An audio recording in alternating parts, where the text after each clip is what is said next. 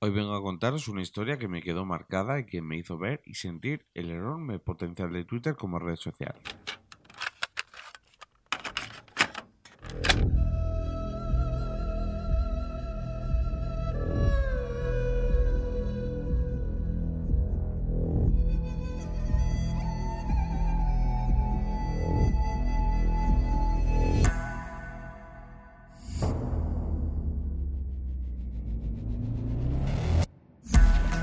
Aquella tarde me di cuenta, primero, de hasta dónde podía llegar mi marca personal y segundo, de cómo Twitter había cambiado. El Eibar es un equipo con el que simpatizo desde hace mucho. Recuerdo ver aquel estadio de Ipurú embarrado, lloviendo con rivales vascos en Segunda División B. No sé por qué, pero me gustaba seguir aquel equipo. Por ello que para mí es un placer verles en la élite, luchando, batallando por no descender ante equipos infinitamente más poderosos, más ricos, más universales.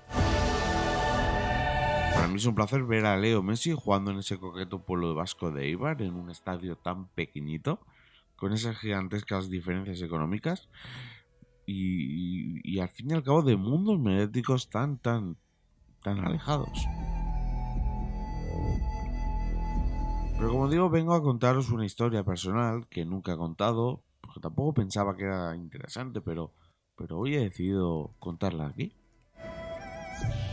Me encontraba en casa, siguiendo de cerca un partido crucial de Eibar que podía darle el ascenso a Primera División.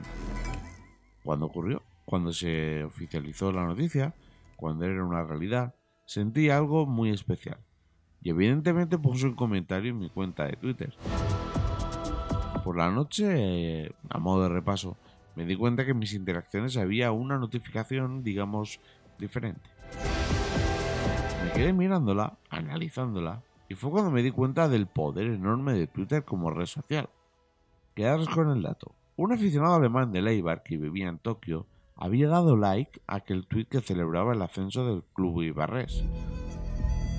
La historia es brillante, repito los tres conceptos. Un aficionado alemán que es de Eibar y que vive en Tokio.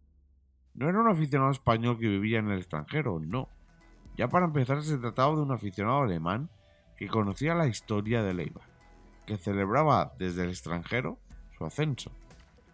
Pero añadía el factor de que además no estaba viviendo ni siquiera en su país. Repito, un alemán que vivía en Tokio. Se alegraba allí, con su particular sociedad, con su pertinente cambio de hora, que el Eibar, ese equipo pequeño que estaba establecido en un pequeño pueblo del norte de España, había conseguido el ascenso. Ese hombre, allí donde estuviera, se estaba haciendo eco de que el Eibar había ascendido a primera. Durante unos instantes me quedé como hipnotizado, pensando en ese alemán que residía en Tokio. Lejos de Eibar, lejos de España, lejos de su Alemania natal. Pero tanto él, como yo, como los miles de aficionados del equipo, celebrábamos juntos lo mismo. Celebramos una de las tardes más gloriosas de la historia del club. No había fronteras, no había límites, no había muralla alguna que, pudiera parar eso. Solo la historia de Eibar, la grandeza del fútbol como vínculo universal de personas y sentimientos. Aquella noche, casi de madrugada, me di cuenta de varias cosas.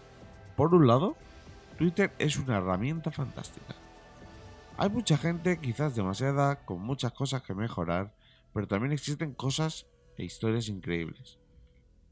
Y segundo, aquel fue uno de los puntos de inflexión por los que me convencí de que Twitter valía mucho más la pena de que toda, esa cara negativa que tú y yo sabemos, que tú y yo conocemos. El haterismo, las opiniones de todo el mundo, que todo el mundo quiera dar su opinión. Sí, pero como digo, también hay cosas buenas. El fútbol, el Eibar y aquel aficionado alemán. Twitter como escenario. To- Todo aquello había escrito una maravillosa historia de fútbol que me quedó marcada, que sigo recordando años después, que nunca había contado ni siquiera escrito y que hoy he dado ese paso no para compartirla aquí en mi podcast personal y me hacía mucha ilusión la verdad. Esta ha sido la historia de un alemán anónimo que vivía en Tokio y que era de Leiva. Muchas gracias por estar ahí. Nos escuchamos en próximos capítulos de Box to Box.